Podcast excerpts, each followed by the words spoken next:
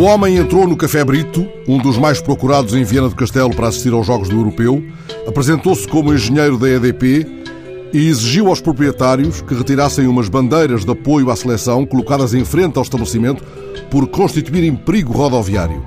Márcia Gomes, a proprietária do café, está indignada e desabafa para o bloco notas da repórter Ana Peixoto Fernandes do JN desde 2002 que em todos os campeonatos colocámos bandeiras e usámos os postes de eletricidade.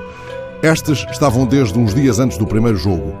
E quanto ao alegado perigo invocado pelo alegado engenheiro da EDP, Márcia contrapõe: aqui passam caminhões e ainda sobram um metro e meio acima.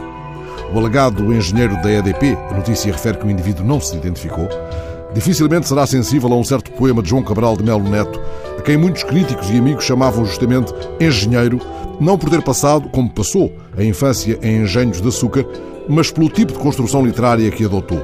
João Cabral de Melo Neto tem, aliás, um poema intitulado O Engenheiro, cujos primeiros versos Márcia poderia colocar agora na montra do Café Brito. Mal não fará à clientela. E, aliás, João Cabral de Melo Neto era também um grande entusiasta do futebol, chegando a ser, nos anos 30, campeão juvenil pelo Santa Cruz Futebol Clube. Ora, escuta os versos, cara Márcia. A luz, o sol, o ar livre envolvem o sonho do engenheiro.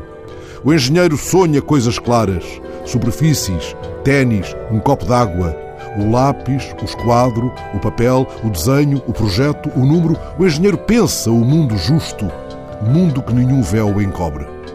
Márcia poderá ainda colocar por detrás do balcão do Café Brito uma grande tarja com esta ideia de Agostinho da Silva. Há hoje quem esteja plenamente convencido de que nasceu mais engenheiro do que homem, como se já estivéssemos naquele tempo de pesadelo em que se fabricariam homens-máquinas de servir máquinas de servir homens-máquinas. O alegado representante da EDP identificou-se como engenheiro.